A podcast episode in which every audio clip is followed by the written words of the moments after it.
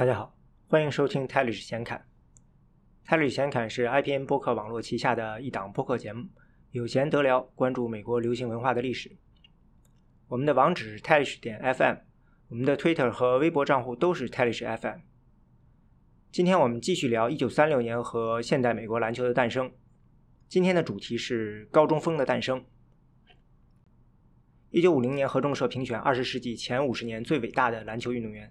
当时湖人队的中锋 George Mikan 排名第一，不过一般人可能不知道的是，嗯，就在 Mikan 横空出世以前，在一九三零年代，美国篮球呢还曾经试图把这些高中锋赶出篮球。为什么会有这样的观点呢？说白了就是对大个子的歧视。在这个系列的播客的第一集，也就是关于业余篮球和柏林奥运会的一集里，我们提到说，美国奥运会代表队。里面有两名身高超过两米的球员，是主力中锋 Joe Fountainbury，身高两米零一，还有前锋 Willard Schmidt，身高两米零三。他们不仅个子高，也带来了新的技术。比如在纽约麦迪逊广场花园打奥运预选赛的时候呢，他们第一次使用了扣篮。他们在比赛中也多次利用干扰球把对方的投篮给拨走。嗯，这些高个子球员遭到了其他国家的抵制。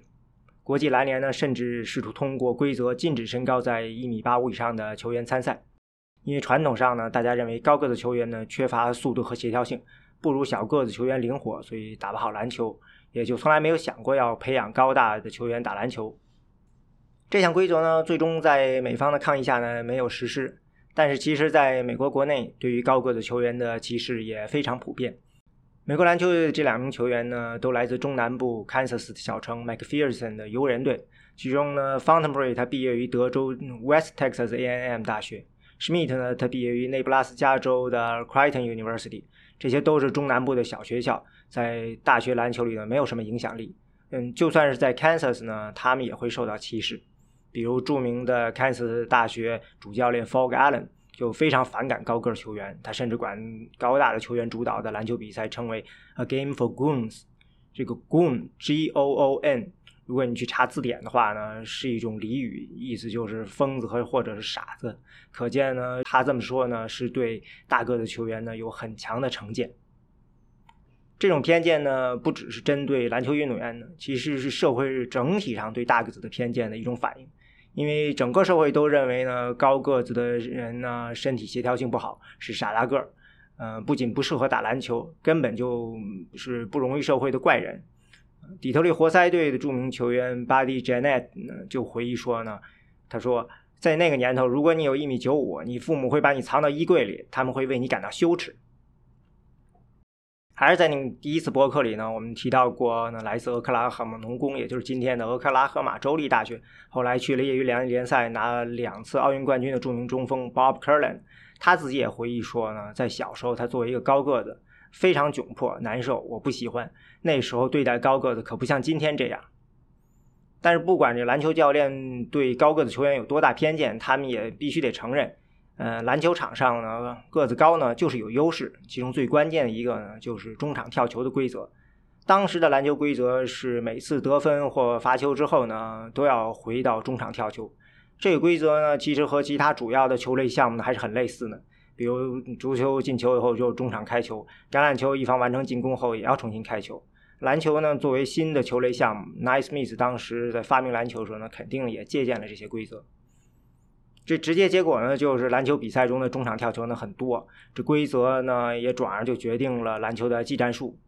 在当时费城 Spurs 这个著名的篮球队、职业篮球队打球的著名中锋 Mo Goldman 就说：“呃，因为这个跳球决定了球权，所以球队的主要技战术呢都是围绕跳球进行的。获得了球权怎么打，没有获得怎么打，都有相应的套路。”但是这样做的直接结果呢，就是每个球队呢都至少会囤积一名高大强壮的中锋，专门负责跳球和抢篮板。嗯，要高大呢，要强壮，就因为呢跳球太重要了，所以很多时候双方都是卡位肉搏，裁判呢也不会刻意说要把双方分开。如果你不够壮的话，你想跳都跳不起来，所以就变成了一场军备竞赛。当然，随着经济发展，饮食变好了，美国人的整体呢也都身高在在升变高。但是呢，球员变高速度呢是明显快过了社会的整体增长速度。在一九二零年代呢，公认的打篮球的最佳身高呢，大概在一一米七八上下。但是根据 Fog Allen，就是刚才堪萨斯大学的主教练，他自己在一九三零年代自己收集的数据呢，至少呢，当时已经有三十三名大学球员身高超过了一米九五了，所以他才会感慨说，篮球赛呢变成了傻人的比赛。Fog Allen 他自己的解法呢，说呢是应该把篮筐升高，这样呢，高个子球员的身高优势就少了。Fog Allen 有这种感慨呢，也并不能说是简单的歧视，而是因为呢，高个球员在球场上打球方式呢，他其实加强了这种偏见。George Mikan 的大学的主教练 Ray Meyer 就说呢，那时候的中锋呢，基本上就是些机器人，这些大号中锋的作用，嗯，就像是站立在那儿的桩子，所以他们就被称为桩子。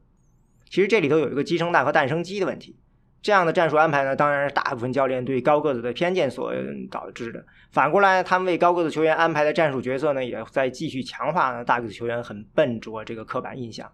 对此呢，篮球规则的制定者们他们的想法呢，就是要去限制这些高个球员。比如说，刚才我们提到国际篮联的有些国家支持限制篮球球员的身高的规则呢，当然就是最直接的做法。还有刚才提到的 Fog Allen，他想把篮筐升高的这种方法呢。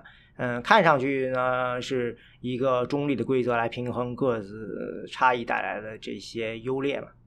不过这些想法在当时都比较激进，所以呢就没有被接受。最后呢，在一九三六年的时候呢，大学篮球通过了两个挺重要的新规则。一个规则呢就是设立三秒区。三秒区呢最早应该是在第一个全国性的职业篮球联赛 American Basketball League 里头使用的。具体这个三秒规则指什么呢？好像还有不同的说法。因为我看到，除了现在常见的理解呢，当时 NBA 的一个全明星中锋 Arnie Rison 他就回忆说呢，American Basketball League 的三秒规则呢，它要求的是背框时间不能超过三秒。嗯，就是除了在三秒区，还有这样一个情况。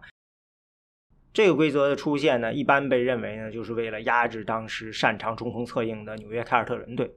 但是据说呢，用处不大，因为当时的三秒区呢其实很窄，进出呢也非常容易。凯尔特人的中锋 Joe Lapchak，他可以非常熟练在三秒钟之内呢完成这个背身策应过程。嗯，在一九三零到三一赛季呢，这个规则呢就被修改为二点五秒了。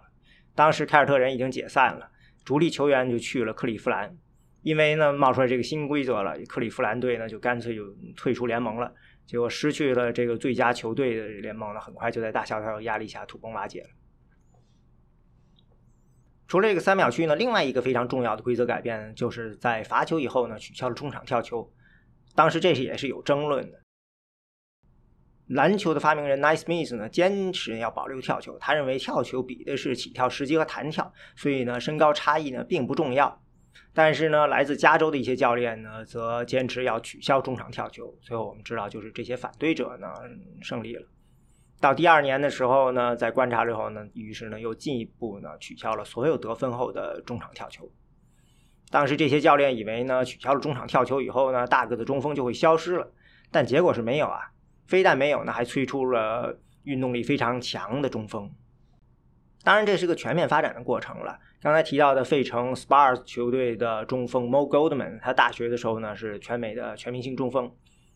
他说呢，他自己是第一个机动能力超强的明星中锋，但其实呢，他的身高只有一米八九，可能是史上最矮的明星级中锋了。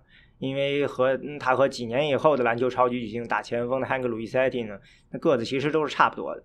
嗯，怎么让这些高个子球员打好球，从教练到球员也是需要有一个摸索的过程的。嗯，比如还是刚才提过的俄克拉荷马农工大学的著名中锋 Bob Curlin。他喜欢打篮球，但是呢，他的主教练 Henry Iba 呢，对他能不能打出来也是没把握。一方面呢，Iba 和大部分教练一样呢，对高个子球员还是有成见的；一方面呢，也是心里没底儿。虽然说呢，傻大个这个描述呢是个社会偏见，但是从另外一方面，这些偏见到头来也会影响到个人成长。如果一个人从小就因为个子高，处处受到歧视待遇，连父母都为你感到不好意思，教练和球员都觉得你笨拙，出门你都需要带着特别的出生证件，好在需要是证明自己的实际年龄的话，慢慢的这些看法呢，不可能不渗透到潜意识里头。比如说你周末的时候去教会，嗯，去布道的时候，嗯，肯定就会讲到大卫王和格莱亚。那大卫王跟巨人格利亚打呢，他肯定是用智慧战胜了这个笨拙的巨人了。我们看嗯，史上很多这些童话故事啊，或者这种历史故事里的高个儿、大个儿，不管是正面、反面形象，那基本上笨拙这个形象都跟他们的形象捆绑在一起吧。嗯，所谓媒介就是信息，media is message，这个媒介呢，就是你生活中接触的方方面面。从这些平时大家讲的故事，从父母的行为到周围人的眼神，传达出的这傻大个的信息，当然也是无处不在的，无法逃避的。就像 George Michael 他自己说的，因为这事儿呢。他说：“我变得耸肩驼背，不高兴，充满了怨念，觉得身高几乎毁了我的生活。”那接着回来说 c u r l a n 当时 Henry a b b 跟 c u r l a n 说，他这样说：“你知道，Bob，我喜欢你的态度，我是我喜欢你的热情，你的努力，但是我从来没有教过像你这么高的孩子。我不知道你能不能成为一个好的篮球运动员，但我可以告诉你我会怎么做。如果你来我这里，你去上课，你就能保持打球的资格，我能确保你完成大学教育。”所以最后呢，Bob Curran 他因为他想当个工程师，Henry a b a 呢给了他一个体育奖学金，于是他就决定去俄克拉荷马农工。按他的话说，就是我非常崇敬像 Henry a b a 和 Ray Meyer 这样的人，他们很勇敢地接受了像我这样的怪人或奇异巨人。为了教我们如何打球，他们把自己的职业生涯给赌了上去，这需要很大的勇气。直到 George 和我出现以前，篮球界的整体心理是大个子男孩干不了什么事。在我们之前，也没有人证明过这是错的。嗯，确实啊，当时 Curland 自自己虽然对篮球很有兴趣，但是他的水平呢不敢恭维，尤其是进攻。Henry a b e r 说呢，他让 Bob Curland 做勾手投篮，前一百个都是三不沾，又投了一百个还没有投进的。这个回忆吧，嗯，可能有点夸张，但至少说明问题。那为啥你说 Henry a b e r 愿意给 Bob Curland 一个奖学金呢？嗯，一部分原因呢，就是因为二战。二战时候呢，大量的大学生都被征召入伍了，篮球运动员也不例外。一般呢，也就是大学第一年的时候，因为年龄不够，还在校打球，到大二就开始被征调。所以当时呢，NCAA 也是临时停掉了大学大一的新生不能打比赛的要求。但是这情况就变成了呢，每年的球员都要换上一整批。但是大个子球员是个例外。军队也许也歧视高个子，但其实更直接原因应该是后勤上的。高个子呢，在衣食住行上都需要特别待遇，这对于军队来说效率太低了。光准备相应尺码的衣服和床就是个大问题。美国人呢，他讲究 one size fit all，一个尺码解决所有人，所以呢，高个子就免征了。高个子大概应该是六英尺以上吧，就接近两米吧。嗯，这里得跑个题。嗯，当时呢，美国军队这个 one size fit all 有多机械呢？当时美国军队招了不少女兵入伍。做大量的文职工作嘛，但是伙食上跟男兵是一样的配额，大概是一天是四千卡路里吧，相当于正常人的热量摄入的两倍。结果几个月下来，发现女兵里头增重的情况很严重，才赶快去呢把这个伙食配额给改了。好，跑题结束，回来讲。所以当时大学篮球队呢，就是这么一批军队都不要、或病或残的孩子。以 George Mikan 在芝加哥第一炮大学篮球队来说。麦肯他是太高，加上视力不好，还有一位叫 Tripto，他有疝气，而且还得了两次。呃，D Benedetto 他是也是视力不好。呃，Stump 年龄不够，Dean 年龄不够，Kachan 耳膜穿孔。好，这就是老弱病残。嗯，除了老这个沾不上边儿吧，这支队其他的都沾上了。嗯，所以在二战期间呢，大这些大学几乎每个强队都开始配置巨人中锋。嗯，George Mikan 还有 Bob Curland，这刚才已经说过了。还有 Bowling Green 大学有一个两米零八的 Don Alton，St. John's 圣约翰大学有一个两米零八的 Harry Boykoff，俄亥俄州立有两米零六的 Arnie Rison。这些人无一例外，他们全都是一九四二年入学的。珍珠港事件的爆发是一九四一年十二月七号，所以说这很难说是巧合。像 Mike 和 Curland 也并不是第一批在 NCAA 里打出来的巨人。一九三八到三九年的时候呢，伊利诺伊州的 Loyola 大学教练 Leonard Such 第一次呢围绕巨人中锋打造了一个体系。当时他有一位两米零的中锋叫 Mike Novak。虽然 Novak 呢在进攻上也是从造掩护开始，但是因为他自己呢可以上篮也会投射，所以威胁特别大。在一九三九呃一九三九年的 NIT 锦标赛上呢，Novak 成为大杀器，他一路带着 Loyola 大学杀入决赛。他们决赛的对手呢是长岛大学。长岛大学的主教练 Claire B 为了对付 Novak 这样的巨人中锋，他当时想出了经典的一三一联防，就是让两名防守球员一前一后夹击 Novak，切断罗 l 了其他球员给 Novak 的喂球路线。结果 Novak 在决赛中一分未得，巨人时代呢，也因为这场失利又让等上好几年。到了二战了，大家就不得不招入巨人球员了。以前呢是一两个教练在培养巨人球员，现在变成了很多学校，很多著名教练都开始培养巨人球员，成才率自然也就高了。优秀的巨人球员呢，开始统治球场也就指日可待了。因为按照科伦的说法，这根本就不是个身体问题，不是个学习如何打篮球的问题，这从本质上是一个心理问题。要有勇气站在场上面对那些看不起自己的人的这个心理问题。在这种情况下呢？嗯，Henry Abba 招了 Bob Curran 如果 Curran 打出来就可以打满四年，有一个非常优秀的球员，所以呢，Henry Abba 就愿意在他身上搏一把。而且 Henry Abba 这个体系呢，他也需要一个高个子。Abba 是大学篮球技战术上呢非常有影响力的几名名帅之一吧。他属于那种治军严明，不会因为球员而改变自己的人。他的原则就是坚持自己的战术，嗯，不要求长胜，只要没有惨败就可以。嗯，你想要不惨败呢？当然要强调纪律，立足防守。艾巴他自己的这支俄克拉荷马农工的防守呢，是出了名的凶悍。艾巴的绰号就叫“防守铁公爵”。著名教练 Bob Knight 说呢，艾巴是第一个使用动态进攻的教练。他的球员耐心的重复套路磨机会。中分得分，中锋得分并不重要，更重要的是转移球和掩护。在防守上呢，艾巴把人盯人呢引入了区域联防。就是对持球人和他的直接接应者进行凶狠的人盯人防守，嗯，同时呢，远端防守人呢选择接近区域联防式的方式呢保护站位。嗯，那也就说呢，艾巴的打法呢为巨人腾出了空间。按照科伦说法呢，他们的防守呢就像一根橡皮筋似的被球呃拉着走这样的动态。因为这方面资料很少，嗯，我作为一个篮球小白，还特别得去请教了一下篮球达人张家伟。他说：“这一说所谓的对常人有利呢，就是这个防守套路有利于常人保护篮下，发挥协防补防的优势。这个套路呢，后来被活塞队代理呢搞成了乔丹规则。嗯，莱利和范甘迪又学到了纽约，范甘迪和希伯杜又沿用到了火箭和凯尔特人队，终于出现所谓的强侧堆砌。另外呢，像拉里布朗呢，在六四年奥运会的时候呢，也为艾巴打过球，极受艾巴的影响，可见亨利艾巴在篮球史上的地位。这样一来呢。”嗯，Bob Curran 的进攻弱的问题就不是大问题了。嗯，不久呢，Bob Curran 就通过自己的努力，还有 Henry Abbey 的严格的指导和训练呢，就无缝接入了他这个体系。嗯，不过到今天，除了最硬核的球迷，应该很少有人还记得 Bob Curran 的和这位曾经跟 George Mikan 争锋的顶尖中锋了。这可能是因为 Bob Curran 毕业后选择去打业余篮球，拿奥运金牌，而不是像 George Mikan 一样选择打业余篮球。最终，当 NBA 在如今成为美国篮球的同义词的时候呢，大家就想不起他来了。但在另一方面呢，也许呢，也是因为 Curran 呢更多的跟防守联系在一起，而 Mikan 呢更多的和进攻联系在一起。从数据上看，这并不明显啊。Mikan 在一九四四四五赛季呢，场均二十三点九分；四六赛季场均二十三点一分，而 Bob Curran 在四五到四六赛季场均是十九点五分，差上个三四分吧。但是呢，我们以前也提过，Bob Curran 的也也是个得分强手。他在对阵圣路易斯大学比赛中，跟未来的 NBA 全明星中锋 Ed McCauley 交手，在他头上拿下了五十八分。